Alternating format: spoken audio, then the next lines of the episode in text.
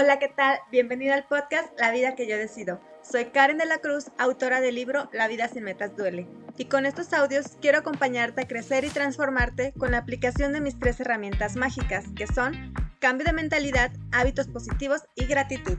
Te invito a volverte tripulante de esta nave y que me permitas llevarte al siguiente destino, a pasar del sueño a la meta cumplida, enfocándonos en un día a la vez. Comenzamos. El día de hoy quiero platicar contigo un tema que está muy popular ahorita, que son los propósitos de Año Nuevo. Quiero compartir contigo los motivos por los cuales no funcionan. Quiero compartirte un poco de mi historia al respecto y también quiero compartirte algunos tips y consejos para hacer que estos propósitos sí funcionen para ti. Comenzando entonces con este tema, generalmente el 31 de diciembre o los días finales de diciembre, todos estamos como ilusionados y emocionados de comenzar un nuevo año ya sea que nos haya ido muy mal o ya sea que pues simplemente nos emociona estar empezando años y comenzamos con todo esto de, de ponernos objetivos, de ponernos metas. Tal vez el 31 de diciembre estás con tu familia y sacan las uvas y que por cada uva es un propósito y que tienes deseos para el siguiente año y todos nos emocionamos y nos ilusionamos. Incluso, pues, eh, no es ningún secreto de que los primeros días de enero los gimnasios están abarrotados de gente que decidió que este año sí iba a hacer ejercicio, que sí se iba a cuidar. Comienzan a inscribirse a muchos cursos de diferentes eh, temas, de idiomas, de artes, de deportes, etcétera. Pero, ¿qué pasa? Que la mayoría de las veces no se llega ni siquiera hasta a febrero con estas acciones y se abandonan. También muchas veces pasa que te pones como deseos y objetivos y propósitos y después ya ni siquiera te acuerdas de ellos. O tal vez se está terminando el año y dices, ah, yo me acuerdo que en diciembre había dicho que iba a hacer este viaje, que me iba a comprar esto o, aquello, pero se te olvida durante el año y no llegas a accionar a, favor de esa meta o de ese propósito y jamás lo llegas a ver realizado. Y esto lo repetimos año tras año. O sea, llega el otro diciembre y dices, no, pero ahora sí ya el siguiente año sí me pongo las pilas. Y vuelve a pasar lo mismo, que en diciembre sí te pones muchos metas, muchos deseos, pero se te va otra vez otro año y jamás llegas a, a hacerlos realidad. ¿Qué pasa aquí? No es como cuestión de que tengas mala suerte o de que a ti no se te den las cosas, sino que realmente si reflexionamos, si nos ponemos a analizar lo que hacemos, nos damos cuenta que no hacemos nada o casi nada en favor de nuestros objetivos. Uno de los principales obstáculos a, a llevar a cabo es que nos falta la planeación. O sea, queremos hacer algo, pero no sabemos ni cómo, no sabemos ni por dónde empezar, ni a dónde dirigirnos. O caemos como en este ego o de creer que podemos hacer grandes cosas y realmente en ese momento tal vez no tenemos la capacidad, no tenemos los recursos a nuestro alcance y en lugar de ponernos tal vez una meta más pequeña, preferimos mejor abandonar.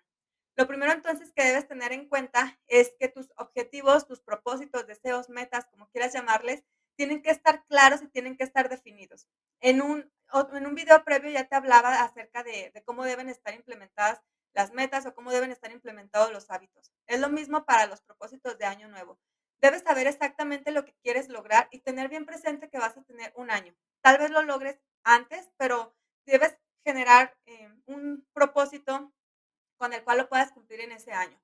Si, por ejemplo, tal vez vas empezando a, generar un cambio en tu estilo de vida o vas comenzando a trabajar o algo, no te puedes poner tal vez grandes propósitos que no vayas a alcanzar. Debes estar consciente de tus condiciones, no sin limitarte, o sea, no, no, se trata de que te limites o que te quedes en tu zona de confort, pero sí ser conscientes. No hay que querer como aparentar o decir, no, es que me voy a poner esta meta para que no quedar mal o porque qué, vergüenza con los demás, qué van a decir si me pongo una meta más pequeña, o es que mi amigo ya se compró un carro, yo cómo voy a poner que, que voy a comprarme otra cosa más pequeña o algo así. O sea, hay que tratar de estar conscientes de nuestra realidad y de pensar en las cosas que nosotros queremos para nosotros, no para aparentar, no porque nos diga nuestra familia que lo necesitamos o porque el amigo o porque nos estamos comparando. Simplemente empieza a generar tus propósitos de manera consciente.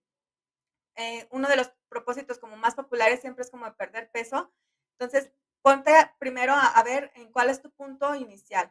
O sea, ve con un nutriólogo, ve y pésate, revisa cuántos kilos tienes extras, cuántos kilos puedes ir perdiendo por mes y así vas generando tu plan.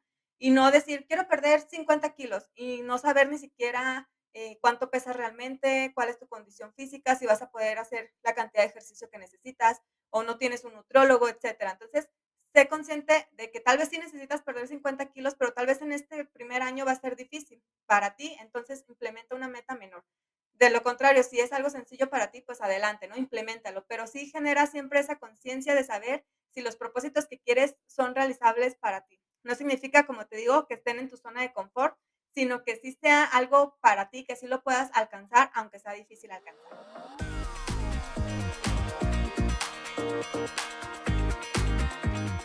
Y bueno, otro de los puntos que también eh, son motivos clave por lo cual no alcanzamos nuestros objetivos es que no los ponemos por escrito.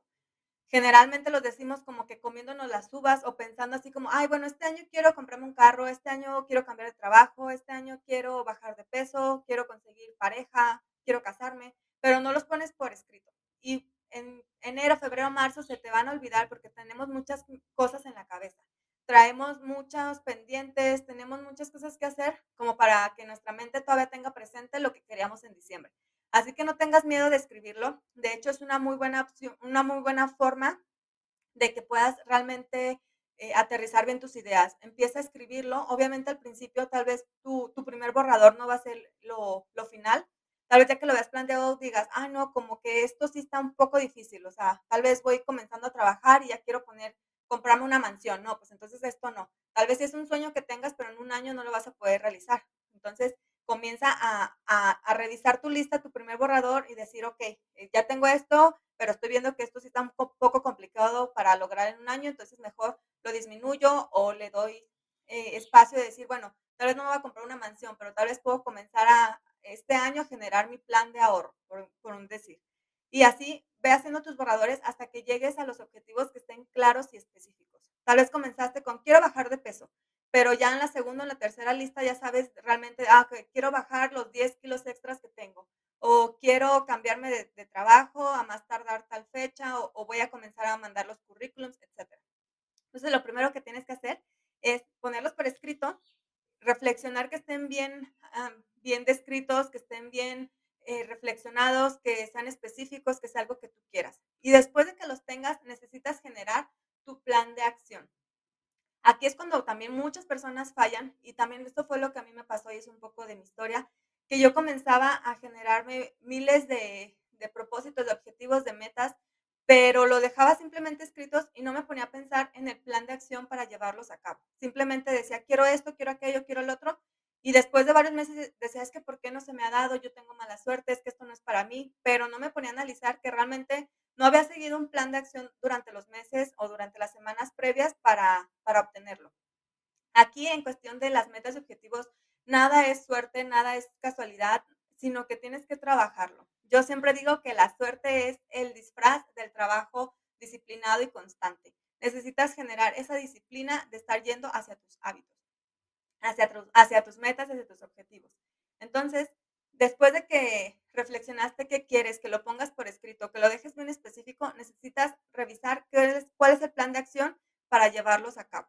También un tip importante es que no te pongas 40, 50 objetivos para un año, puedes comenzar con 10, 15 y que sean de todos los ámbitos de tu vida. Es decir, no te, no te centres nada más en decir eh, todo lo a nivel económico o a nivel profesional, ¿no? De, de quiero ganar tanto, quiero tener este trabajo, quiero tener esta maestría, quiero tener esta certificación, sino que te fijes en todas las áreas de tu vida para que tu crecimiento sea pleno y no te sientas eh, sofocado, no te sientas agobiado generando eh, planes de acción solamente para un aspecto.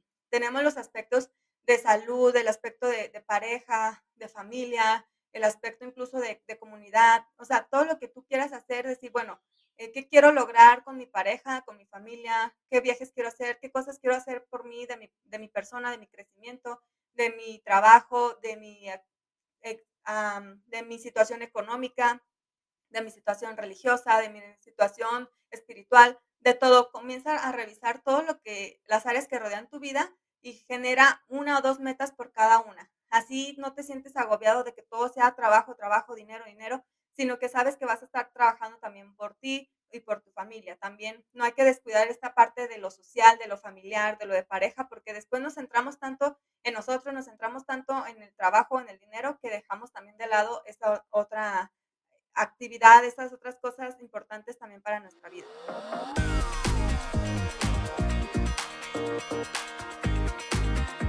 Yo cuando comencé a generar metas, sí comenzaba también en diciembre, pero después empecé a generar metas independientemente del, mes del año, pero me centraba solamente en un solo aspecto, me centraba como en lo económico, en lo profesional. ¿Y qué pasaba? Que me agobiaba porque todas mis actividades diarias o casi todas mis actividades se iban destinadas solamente a ese aspecto de mi vida y estaba descuidando mi aspecto de persona, mi aspecto de familia, mi aspecto de, de pareja. Cuando me hice consciente de esto fue cuando comencé a generar metas para todos los aspectos. Obviamente, pues estas metas, como te digo, no, no puedes ponerte tantas y tampoco puedes uh, implementarlas muy altas porque ya no te vas a centrar solo en lo económico o solo en lo familiar o solo en ti, sino en varios aspectos. Pero esto es lo mejor, es la forma como más sana que yo encontré de, de seguir creciendo y de seguir cumpliendo metas. Porque si te centras en un solo aspecto, de repente te sientes culpable con los demás, ¿no? Tal vez te empiece a ir muy bien económicamente y en tu trabajo y todo, pero has descuidado tu familia, tal vez tienes problemas con tu pareja o tienes problemas de salud, de sobrepeso, de que ya te salió acné por el estrés, que te duele la espalda. Entonces, mejor hay que centrarnos en todas las áreas de nuestra vida para comenzar a generar cambios y comenzar a crecer como en todo y, y, que todo sea de forma más integral y también de forma más sana.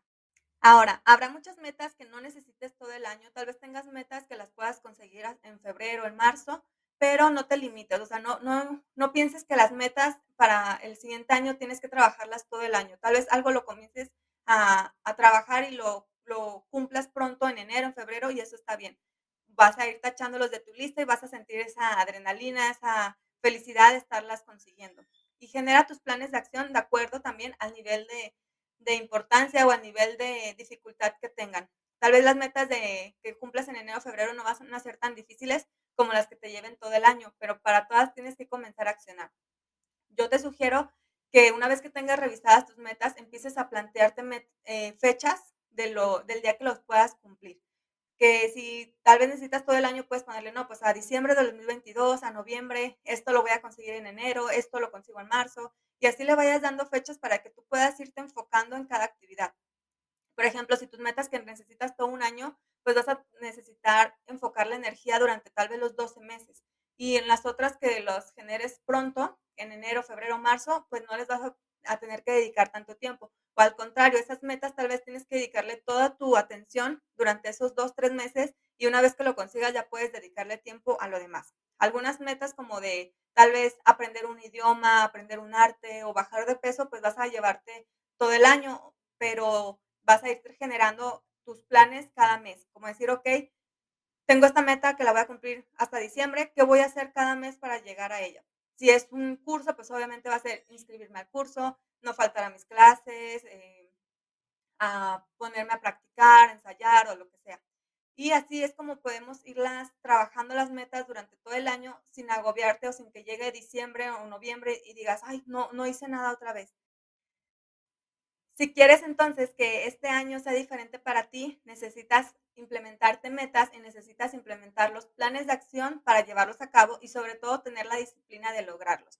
Al principio, la, la emoción que tienes de comenzar algo te hace que te actives, te hace que quieras ir, que, vayas al gimnasio, que vayas a la escuela, que leas, que estudies, que te levantes temprano, pero después de unas dos, tres semanas que se empieza a bajar la emoción, comienza a, a ser tal, tal, vez cada vez más difícil para ti. ¿Por qué? Porque te empieza a caer como el aburrimiento, la desesperación o querer regresar a tu zona de confort de decir, ay, no, bueno, hoy no voy, o mañana empiezo, o ya el siguiente lunes, o ay, bueno, ya para el siguiente mes comienzo.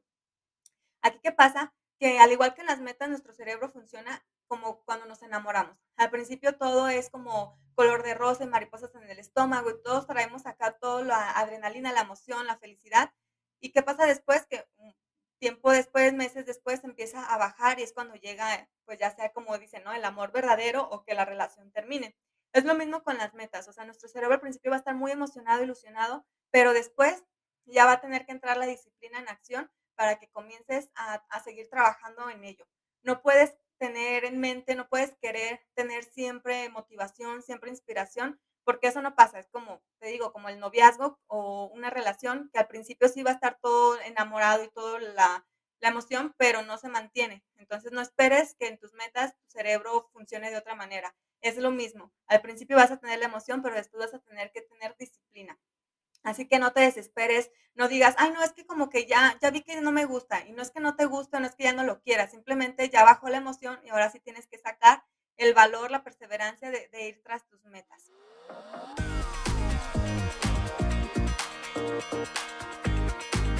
Un punto muy vital y eh, de hecho es como el punto clave porque tú puedes tener tus metas por escrito, puedes tener tu plan de acción por meses, por semanas, hasta las actividades diarias que tienes que hacer, pero si no tienes la disciplina para lograrlo, jamás te va a llegar, jamás te va a llegar ese aumento de sueldo, ese cambio de trabajo, esa casa, ese carro, esa pérdida de peso, no te va a llegar nada si tú no trabajas por ello.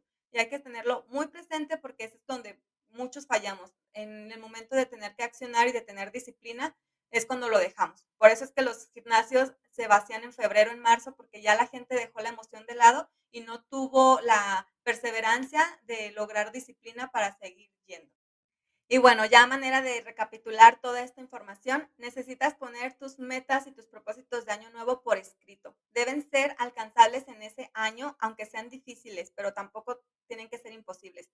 Después de que los tengas por escrito, asegúrate de que sean específicos, que estén perfectamente detallados para saber en qué punto ya los alcanzaste.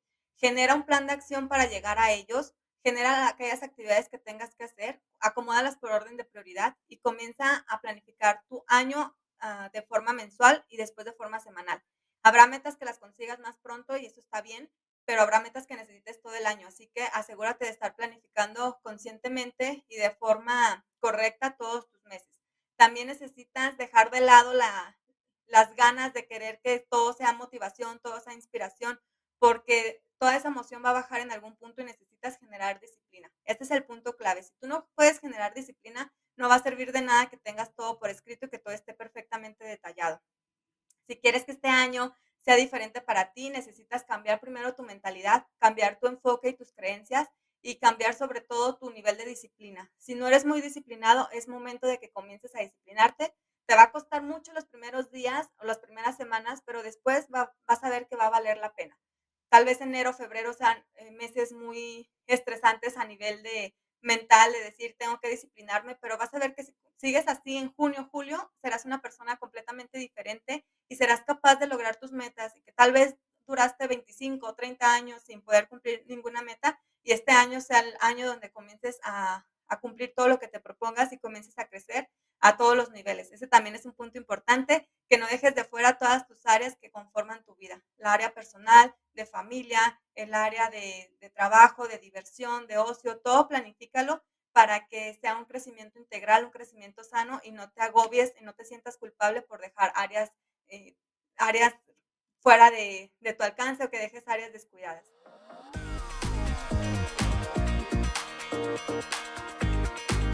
Te agradezco enormemente que me hayas acompañado hasta acá. En la descripción del podcast te dejo cómo puedes encontrarme en mis redes sociales. Ayúdame a compartir esta información con alguien que tú creas que le puede servir. Muchísimas gracias por todo tu tiempo. Nos estamos viendo en el siguiente episodio.